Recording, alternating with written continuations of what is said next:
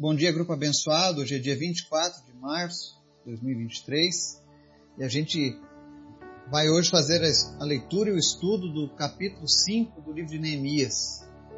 Eu tenho certeza que se você tem prestado atenção nas palavras desse livro de Neemias, o Senhor ele deve ter falado muito ao teu coração e mostrado a realidade que muitos estão vivendo. E hoje nós vamos ver no capítulo 5 a diferença de um líder justo e íntegro à frente de um povo. Então nós vamos aprender um pouco mais nesse livro de Neemias. Mas antes da gente começar o estudo, convido você para a gente estar orando, para a gente estar intercedendo pelos pedidos da nossa lista, pelas famílias, pelos lugares onde essa mensagem chega. Agora nós temos mais um, um parceiro de evangelismo lá no interior da, do sertão da Bahia, em Jeremoabo. Eles estão usando os nossos estudos aqui do grupo, num programa de rádio secular, para abençoar outras pessoas. Depois eu vou colocar o link dessa rádio, desse programa. Ele passa segundas, quartas e sextas, às seis e meia. E realmente é um programa bem edificante. Vale a pena você sintonizar nesse horário e, e participar com eles da programação. Então é Deus levando a mensagem cada vez mais longe e que essa mensagem possa alcançar cada vez mais e mais pessoas. Já estamos hoje com 50 nações ouvindo esse estudo. E eu tenho me preparado para em breve fazer esses estudos também no idioma do inglês, já que eu tenho visto que temos muitas pessoas lá fora buscando esse tipo de estudo. Então esteja orando por mim, pela minha vida, pela minha família, pelos meus negócios. Deus tem sido bom, Deus tem suprido as nossas necessidades e nós queremos fazer mais pelo reino de Deus. Eu quero pedir a esse grupo que apresente em orações a cruzada evangelística na região sul. Nós queremos levar, começando por Nova Prata, para que Deus venha prover todo o necessário. Também quero fazer um pedido especial hoje. Vocês estejam orando pelos jovens e adolescentes de Luiz Eduardo Magalhães, da minha cidade.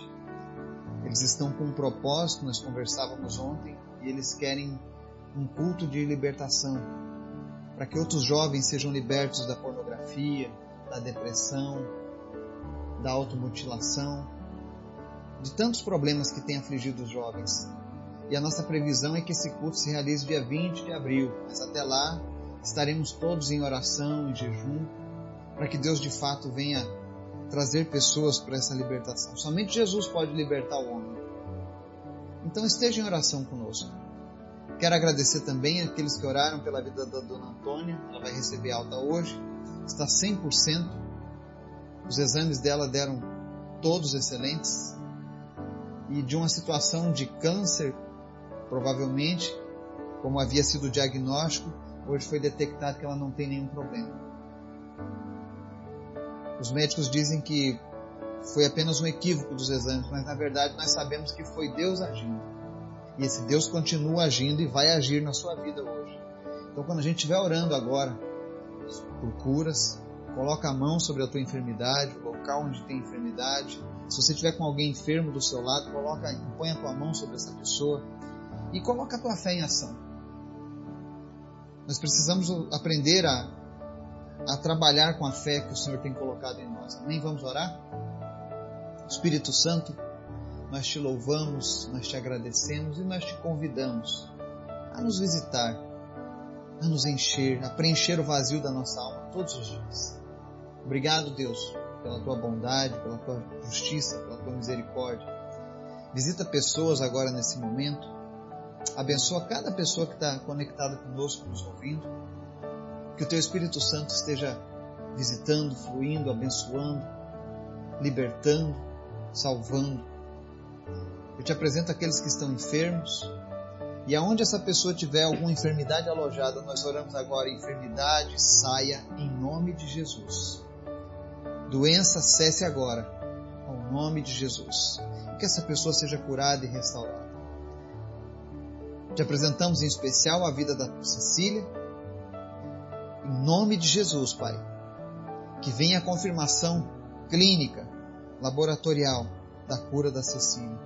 Nós estamos orando por cura, Deus. Cura aos rins, cura na medula. O Senhor é o Deus que pode todas as coisas, Pai. A última palavra é a tua. E nós oramos crendo, Pai, que grandes coisas o Senhor ainda fará através da vida da Cecília, através da vida da Patrícia.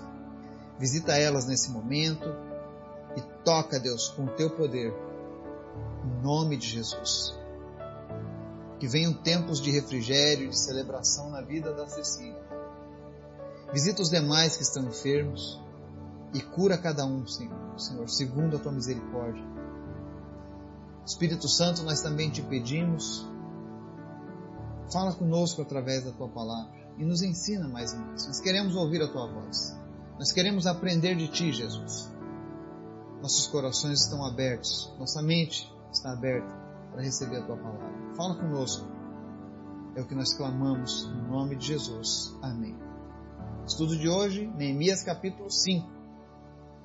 Nós vamos fazer a leitura dos versos 1 ao 19 que diz assim: Ora, o povo, homens e mulheres, começou a reclamar muito de seus irmãos judeus.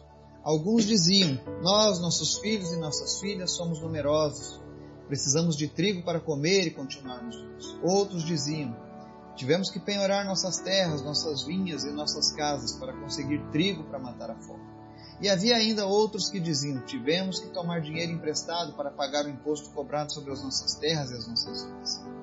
Apesar de sermos do mesmo sangue dos nossos compatriotas e de nossos filhos serem tão bons quanto os deles, ainda assim temos que sujeitar os nossos filhos e as nossas filhas à escravidão.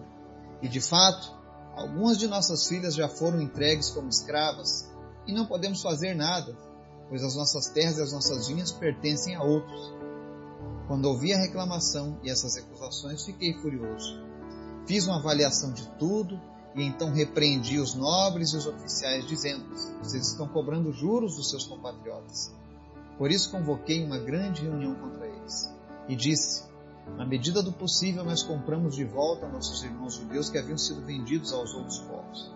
Agora vocês estão até vendendo seus irmãos. Assim eles terão que ser vendidos a nós de novo. Eles ficaram em silêncio, pois não tinham resposta. Por isso prossegui: O que vocês estão fazendo não está certo. Vocês devem andar no temor do nosso Deus, para evitar a zombaria dos outros povos, os nossos inimigos. Eu, os meus irmãos e os meus homens de confiança também estamos emprestando dinheiro e trigo ao povo, mas vamos acabar com a cobrança de juros. Devolvam-lhes imediatamente suas terras, suas vinhas, suas oliveiras e suas casas, e também os juros que cobraram deles, a centésima parte do dinheiro, do trigo, do vinho e do azeite. E eles responderam: nós devolveremos tudo o que você citou e não exigiremos mais nada deles. Vamos fazer o que você está pedindo. Então convoquei os sacerdotes e os fiz declarar sob juramento que cumpririam a promessa feita. Também sacudi a dobra do meu manto e disse: Deus assim sacuda de sua casa e de seus bens todo aquele que não mantiver a sua promessa. Tal homem seja sacudido e esvaziado. Toda a assembleia disse Amém e o louvou o Senhor, e o povo cumpriu o que prometeu. Além disso, desde o vigésimo ano do rei Artaxerxes, quando fui nomeado governador deles na terra de Judá, até o trigésimo segundo ano de seu reinado, durante doze anos, nem eu nem meus irmãos comemos a comida destinada ao governador. Mas os governantes anteriores, aqueles que me precederam, puseram peso sobre o povo e tomavam dele 480 gramas de prata, além de comida e vinho. Até os seus auxiliares oprimiam o povo, mas por temer a Deus não agi dessa maneira. Ao contrário, eu mesmo me dediquei ao trabalho neste mundo. Todos os meus homens de confiança foram reunidos ali para o trabalho e não compramos nenhum pedaço de terra. Além do mais, 150 homens entre judeus do povo e seus oficiais comiam à minha mesa, como também pessoas das nações vizinhas que vinham visitar-nos. Todos os dias eram preparados à minha custa um boi seis das melhores ovelhas e aves, e a cada dez dias eu recebia uma grande remessa de vinhos de todo tipo. Apesar de tudo isso, jamais exigia comida destinada ao governador, pois eram demasiadas as exigências que pesavam sobre povo. Lembra-te de mim, ó meu Deus, levando em conta tudo o que fiz por este povo. Amém? O Neemias cada vez que eu faço essa leitura, eu fico surpreso de como é bom sermos fiéis a Deus, sermos não apenas ouvintes, mas praticantes da palavra de Deus. E o Neemias ele começa a contar aqui no capítulo 5 a história de que o povo estava passando por uma dificuldade muito grande. Os judeus passavam por uma crise financeira. Uma parte da culpa era porque eles estavam vivendo debaixo de um cativeiro, estavam agora sendo repatriados. Há também o problema da falta de chuvas que houve naquela época. Mas existiam alguns judeus que estavam bem financeiramente. Pessoas que, apesar da crise, se mantiveram inabaladas. Só que essas pessoas não reconheceram o motivo pelo qual Deus havia abençoado.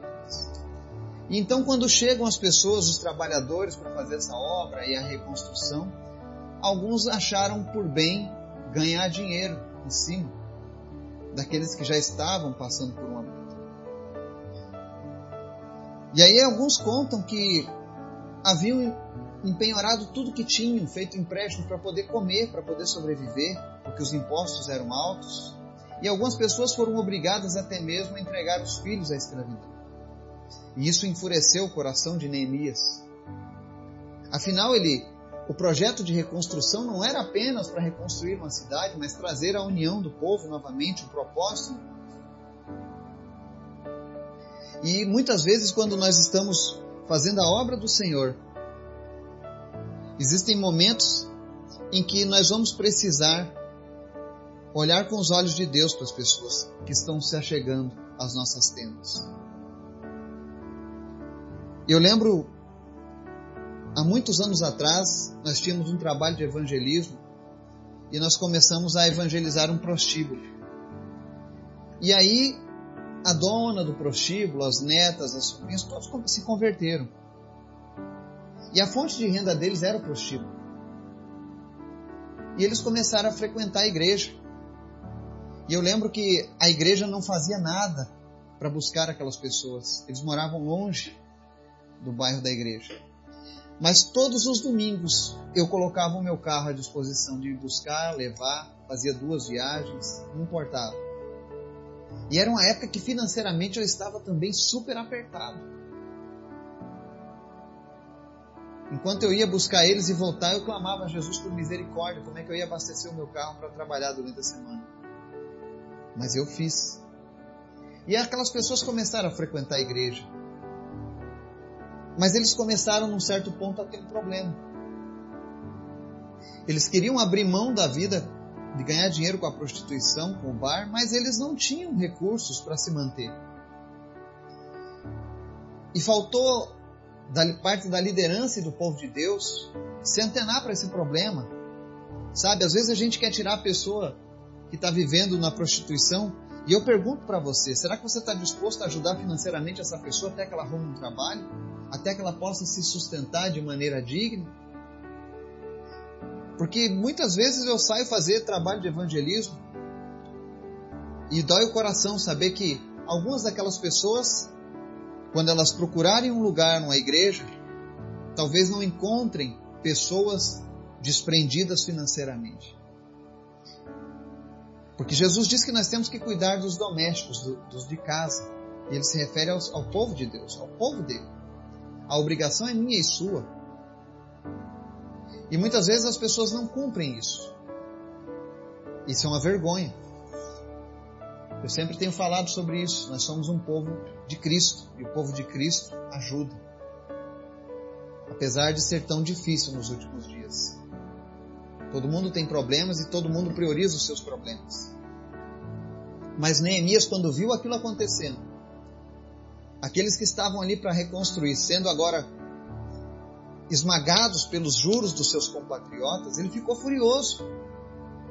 E aí ele repreende os nobres e os oficiais, dizendo: Vocês estão cobrando juro dos seus compatriotas. E aí ele faz um, uma palavra, uma situação muito linda. Ele diz: Olha, nós compramos os nossos irmãos de volta, que haviam sido vendidos a outros povos, e agora vocês estão até vendendo eles. Daqui uns dias nós vamos ter que comprar de novo essas pessoas. E a palavra diz que aquela assembleia, aquela reunião de pessoas ficou em silêncio. Então muitas vezes a gente faz isso.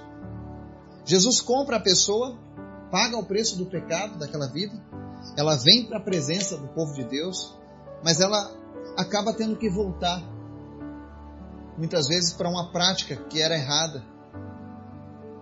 Por exemplo, se o traficante se converte e vem para as nossas igrejas, até que ele ache um emprego, até que ele consiga andar com suas próprias pernas, será que nós estamos dispostos a ajudar de fato esse cara? Será que nós vamos cumprir a nossa parte do acordo? Porque Jesus está fazendo o principal, está perdoando ele, está tirando ele daquela vida. E o próprio Jesus eu sei que vai sofrer. Mas durante esse período de adaptação, será que nós estamos aptos a de fato fazer algo por essa pessoa? Ou nós vamos fazer como o povo lá de Neemias, quando ele pedir dinheiro, nós vamos cobrar juro. Olha só o perigo da usura.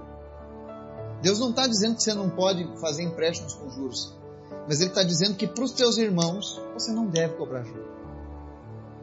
E infelizmente isso é uma prática que não é obedecida. Nós precisamos repensar alguns valores que nós temos com Cristo. Lá naquele caso, as pessoas estavam passando por luta, dificuldade e o juro altíssimo sendo colocado sobre eles. Famílias começaram a se destruir novamente, vieram para reconstruir e estavam sendo destruídas. E aí ele disse: Vocês não estão fazendo o que é certo. Vocês precisam andar em temor do nosso Deus, para evitar a zombaria dos outros povos, dos nossos inimigos. Ou seja, se hoje o povo de Deus não se ajudar, mas permitir que os nossos irmãos passem dificuldades, sejam entregues de volta para os inimigos, o inimigo do povo de Deus vai continuar zombando de nós. Vai dizer, tá vendo aí, ó, vai lá para a igreja, vai lá para o povo de Deus e ninguém faz nada por eles. Eles largam eles de volta ao relento. Ser cristão não é isso. E o livro de Neemias nos mostra, todos os dias, coisas que nós precisamos fazer. E aí Neemias, por que, que eu falo que ele é um, ele, esse texto de hoje fala sobre um, a diferença de um líder justo e íntegro? Porque o líder justo e íntegro, quando ele vê que essas coisas estão acontecendo, ele toma uma posição. E ele diz: Olha, a partir de hoje nós vamos acabar com esse negócio de juro. E aquele que defraudou seu irmão, cobrando abusivamente, tomando os bens do seu irmão, você vai devolver. E todo o povo concorda com Neemias. Quando eles caem em si que o que eles estavam fazendo realmente era feio, era errado. Não era esse o objetivo. Se Deus te abençoou com bens, é para você ser bênção na vida de outras pessoas. E graças a Deus eu tenho conhecido pessoas que são desprendidas e que têm ajudado. Deus é tão bom. Deus é tão maravilhoso. E quando a gente coloca de lado essas questões, a gente vê a bondade e a misericórdia de Deus por um outro ângulo que muitos não enxergam. Então, Neemias dá essa, essa chamada em todo mundo: parem de cobrar juros, comecem a ajudar os teus irmãos que estão passando por dificuldades. Nós estamos vivendo um momento de crise, de reconstrução e até que as coisas voltem ao, ao seu devido lugar, vai ser difícil. Muitas vezes na obra do Senhor é difícil. Deus dá a palavra, Deus fornece recursos, mas nós vamos passar por lutas e dificuldades. Jesus disse: No mundo tereis aflições, mas tem de bom ânimo. E aí Neemias relembra para todo aquele povo que ele era governador daquela província, mas ele abriu mão de todos os seus direitos como governador, para que não fosse um peso a mais para o povo. Então, aqueles que são líderes, às vezes estão diante de igrejas, de empresas, aprenda a ser como Neemias. Não seja pesado para o povo. Nos momentos de bonança, amém. Receba o que é seu por direito, que foi acordado, que foi compromissado. Mas quando vem os momentos de dificuldade, o bom líder é aquele que abre mão de alguns direitos, que vive apenas com o básico, com o essencial, para que o povo não se sinta pesado. Como, eu queria um governante desse no Brasil. Alguém que não sobrepesasse mais o povo com impostos, com taxas, né? E aí Neemias até faz uma citação ele diz assim: Quando fui nomeado governador deles na terra de Judá até o 32 ano, ou seja, durante 12 anos, nem eu nem meus irmãos comemos a comida destinada ao governador. Ou seja, ele abriu mão das regalias. Mas ele fala, no verso 15: Mas os governantes anteriores, aqueles que me precederam, puseram um peso sobre o povo e tomavam dele 480 gramas de além de comida e vinho. Até os auxiliares deles oprimiam o povo. Mas Neemias fala: Mas por temer a Deus, eu não agi dessa maneira. Por isso que nós precisamos de governantes, de líderes, de pessoas que estejam à frente, pessoas que temam a Deus. Porque elas não vão agir dessa maneira. Elas vão saber equilibrarem as coisas. Abrir mão daquilo que é desnecessário, daquilo que é abusivo. Esse é o exemplo de Neemias. E Neemias vai além. Além de ter aberto mão dos seus privilégios, que ele tinha por direito, a palavra diz que ele se dedicou ao trabalho, colocou seus homens de confiança para trabalhar. Ele não comprou nada, ele não adquiriu nem um pedaço de terra, porque tudo que ele tinha era para a obra do Senhor. E sem contar que ele alimentava 150 pessoas todos os dias na mesa dele. Imagina só, todos os dias ele servia um boi, seis ovelhas e aves. Quanto custa isso hoje em dia? Quanto custa você servir um boi, seis ovelhas e aves todos os dias? Sem contar que ele compartilhava a remessa dos vinhos que ele recebia. E nunca exigiu a comida destinada ao governador, pois ele sabia que essas coisas pesariam sobre o povo. Então Neemias dá o exemplo. Quando perguntam para você qual é o exemplo de um bom governante, use Neemias. Esse é o projeto de Deus de governança. Nós precisamos orar para que Deus levante governantes como Neemias sobre a nossa nação, sobre os nossos estados, sobre as nossas cidades. E que nós também sejamos como Neemias, com aqueles que estão debaixo do nosso cuidado. Que nós sejamos como Neemias quando a gente olhar a situação daqueles que estão conosco na nossa comunidade do povo de Deus. Ele não diz aqui para ajudar todas as pessoas de Jerusalém, mas ajudar o povo de Deus. Aqueles que tinham o compromisso com Deus precisavam ser cuidados por aqueles que também estavam debaixo do mesmo compromisso. E no final ele faz essa oração, ele diz: Lembra-te de mim, ó Deus, levando em conta tudo o que fiz por este povo. Não é que Deus esquece de Neemias, mas Neemias lembra que nós servimos a um Deus que abençoa aquele que dá com alegria.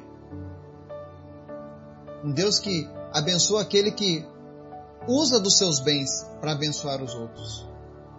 Especialmente quando é para fazer a obra do Senhor. Que a gente possa ter um coração como Neemias.